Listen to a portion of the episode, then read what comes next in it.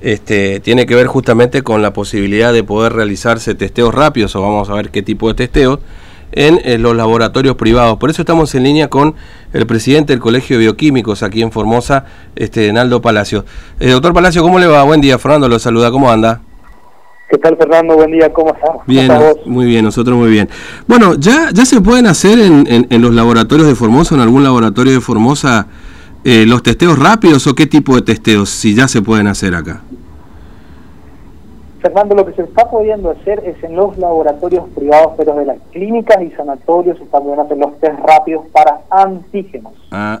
Los antígenos son un pedazo, una proteína del virus que su presencia indicaría que el virus está. Mm. Entonces, en pacientes con sintomatología, lo que se ha probado hacerle este test rápido sobre todo para los protocolos prequirúrgicos. Entonces, cuando necesitan ingresar o una intervención, por más que sea una quirúrgica leve, como una endoscopía o lo que, una cesárea o lo que sea, mm. entonces para poder paliar esa situación se ha aprobado eh, esos test, pero siempre dentro del laboratorio privado, pero de los que funcionan en ah. clínicas y sanatorios. Claro, claro. O sea que siempre tienen que ser bioquímicos los que hacen estas pruebas in vitro, se llaman la jerga técnica, eh, eh, estos estudios, ¿no? Mm. Así que es una, una realización que es competencia pura y exclusivamente de nuestros colegas bioquímicos. Claro, claro. No es que, eso, eso es lo que está habilitado hasta ahora. Y nosotros venimos trabajando igual con las entidades médicas para poder eh, también hacer en los laboratorios de atención externa esos test,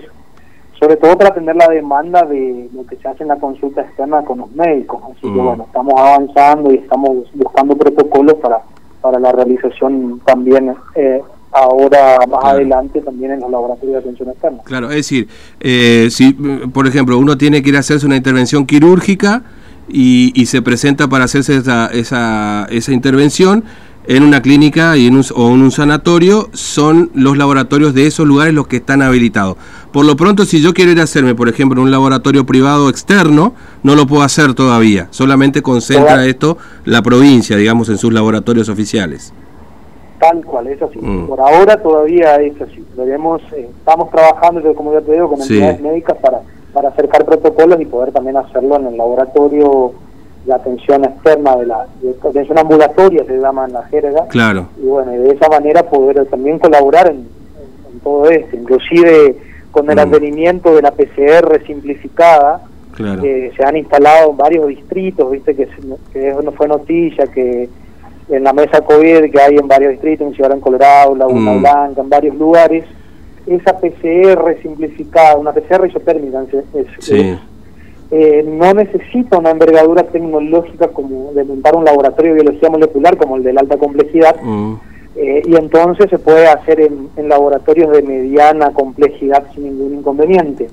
Eh, así es cuestión de tener unas cabinas adecuadas nada más que no requieren la misma complejidad que una cabina para RT-PCR y bueno, así que inclusive hasta esa nosotros podríamos realizarlo sin ningún problema en casi en todo el laboratorio de la, de, la provincia. Mm, ahora, eh, eh sí, una pregunta, ¿Y, la diferencia en, el resultado, digamos? Porque ese, eh, digamos, da la sensación de que un PCR rápido, como le dicen, ¿no?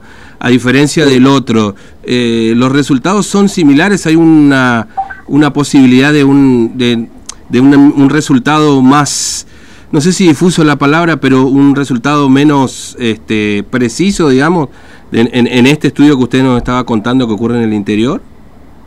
No, eh, la diferencia está en que, bueno, la, R, la RT-PCR es una técnica más compleja que ah. requiere ciclos de calentamiento, bajar temperatura, volver a calentar, y lo que sí permite es técnicas cuantitativas, o sea, yo puedo usar lo que nosotros llamamos la carga viral, o sea, qué cantidad de virus hay, entonces te sirve mucho para el seguimiento de un paciente que está, eh, por ejemplo, en terapia intensiva. Entonces el médico va viendo cómo va, mm. eh, va, va, variando la carga, la cantidad de virus que tiene, y bueno, eso para su tratamiento es muy útil. En cambio, con la PCR simplificada isotérmica, eh, vos podés detectar si tiene o no tiene el virus, no podés medir cuánto. Claro. Pero en cuanto a la sensibilidad, tiene prácticamente la misma ah. sensibilidad que la otra, Así que es muy buena y por eso para fin diagnóstico es muy útil y eso ha permitido, obviamente, con este logro, más aún, inclusive el CONICET ha desarrollado uno que está mm. anunciado por el gobierno, eh, que es más accesible en cuanto inclusive a costo porque se la hace acá, se la fabrica acá. Así que eso ha venido a, mejorar muchísimo lo que es para el diagnóstico. y permite prácticamente detección de bajas cargas virales también. Vos imaginate, mm. bueno, vos ponerle, hay un, algo que se llama CT, que es la cantidad de ciclos que vos tenés que hacer para detectar el virus. Cuanto menos ciclos haces, es porque tenés mucho virus, lo que lo detectás rápido sería. Claro. Hablando comúnmente. Bueno, la RT-PCR, vos con, eh, inclusive, vos hasta podés detectar hasta ciclos de 32, o sea, hacer muchos ciclos, entonces detectar bajas cargas virales. Esta PCR simplificada llega a un corte de 30, inclusive tranquilamente. Mm. Así que se detecta sin ningún problema bajas cargas virales, casi tanto como la, tradicional PCR. O sea que por eso para fin diagnóstico ha sido un gol de media cancha, podríamos mm. decir, el poder haber desarrollado esto acá y bueno, contar con ello y poder ampliar la posibilidad de hacer diagnóstico, fíjate, en varios lugares del interior. Y como ya te digo, también eso permitiría a todos los laboratorios privados poder contar con ella, eh, una vez obviamente si compra los, los reactivos, si bien bajó el costo, no es que sean tampoco reactivos muy baratos, pero eh, al menos se simplificó en lo que es montar una estructura para poder realizarlo, ¿viste?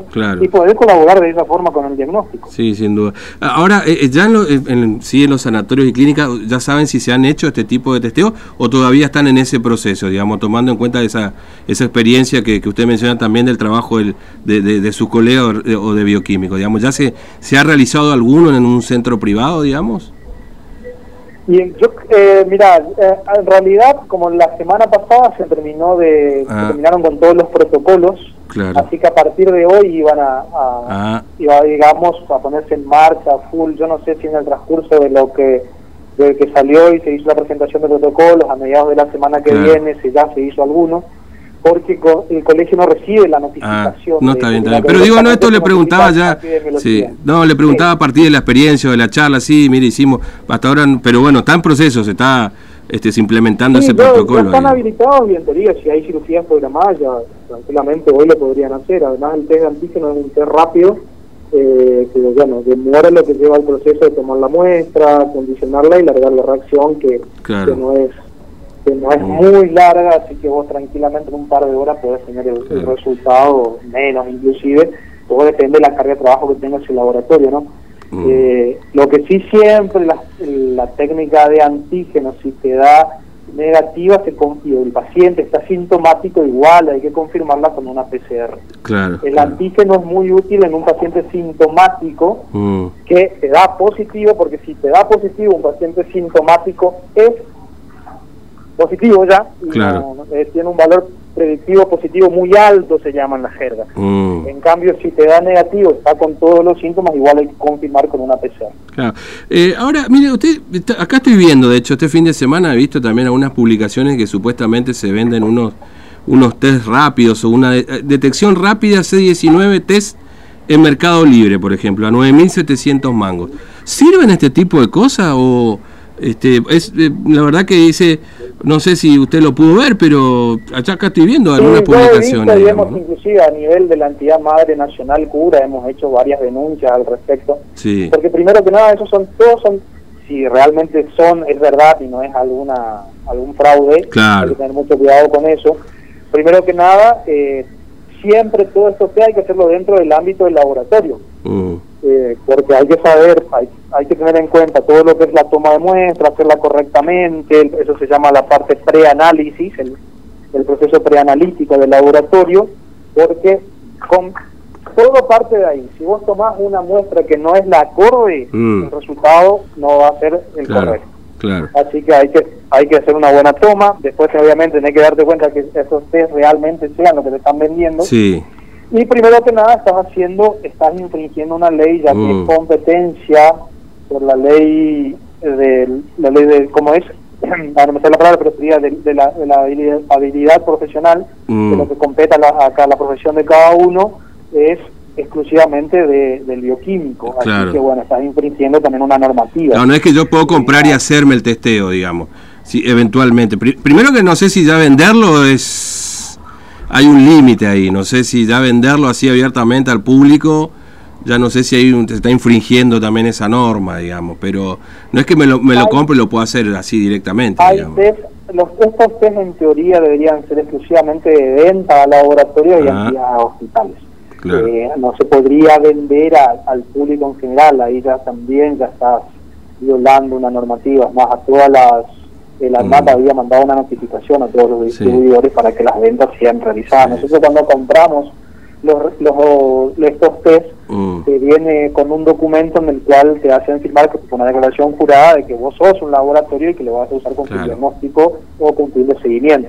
Así que eso también hay que tener cuidado con eso. Y sobre todo tenés que tener mucho cuidado, tienen que tener cuidado de que no te están vendiendo algo. Y bueno, y obviamente que estás infringiendo una norma, ¿no? No, seguro. sí, porque puede pasar también que te vendan este tipo de cosas y resulta que no es para eso, digamos, es para otra cuestión. Cual, la ponen COVID y para tratar de, estafar a la gente, aprovecharse de la situación.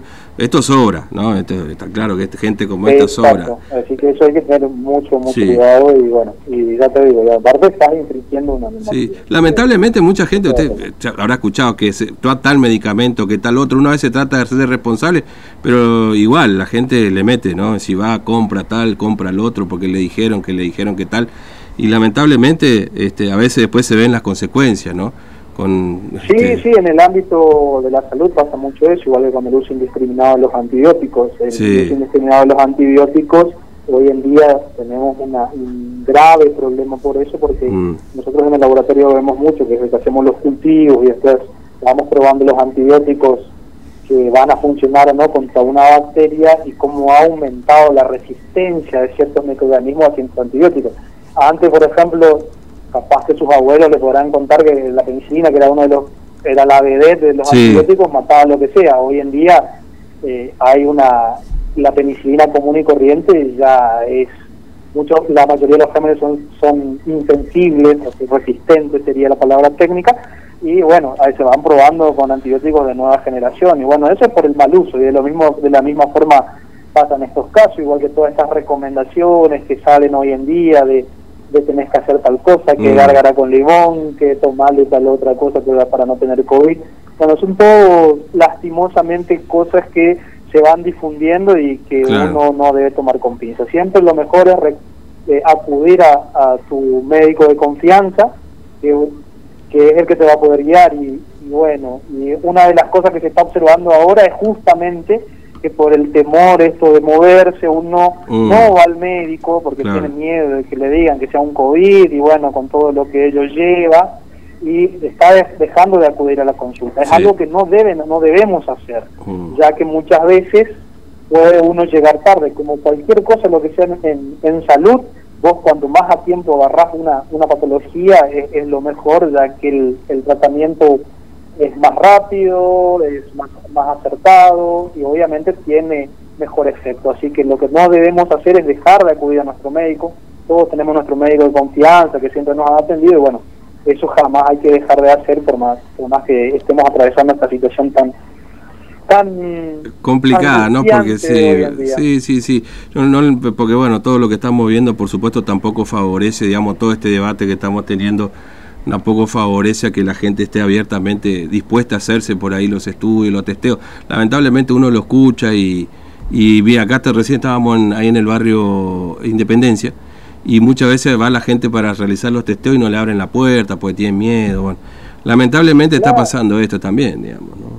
Por eso no hay nada mejor que acudir a tu médico de confianza, el famoso médico antes que teníamos de cabecera, sí. le llamamos al médico de confianza que siempre nos atiende. O imagínate que un cuadro febril no necesariamente va a ser un COVID, puede ser alguna virosis, de, una, de un resfriado de verano, no nos olvidemos que nosotros acá también tenemos el dengue, mm, así que bueno, hay que, hay que hacer ese seguimiento y no por temor a que vos te digan que tenés COVID y que te quieran aislar y todo con lo que conlleva eso, no actúa y capaz que sea simplemente una simple faringitis que con un tratamiento adecuado eh, ya está y no ir a una, a una complicación, sobre todo por ejemplo en el caso de los chicos, mm. una faringitis por, bacteriana por estrepto eh, tiene una serie de, serie de complicaciones en los niños. Y bueno, así que bueno, por eso les digo, siempre actúan a su medio de confianza, hablen tranquilamente con ellos, presenten y que le hagan eh, la, el, como es el chequeo que corresponde, que, que mejor va a diario.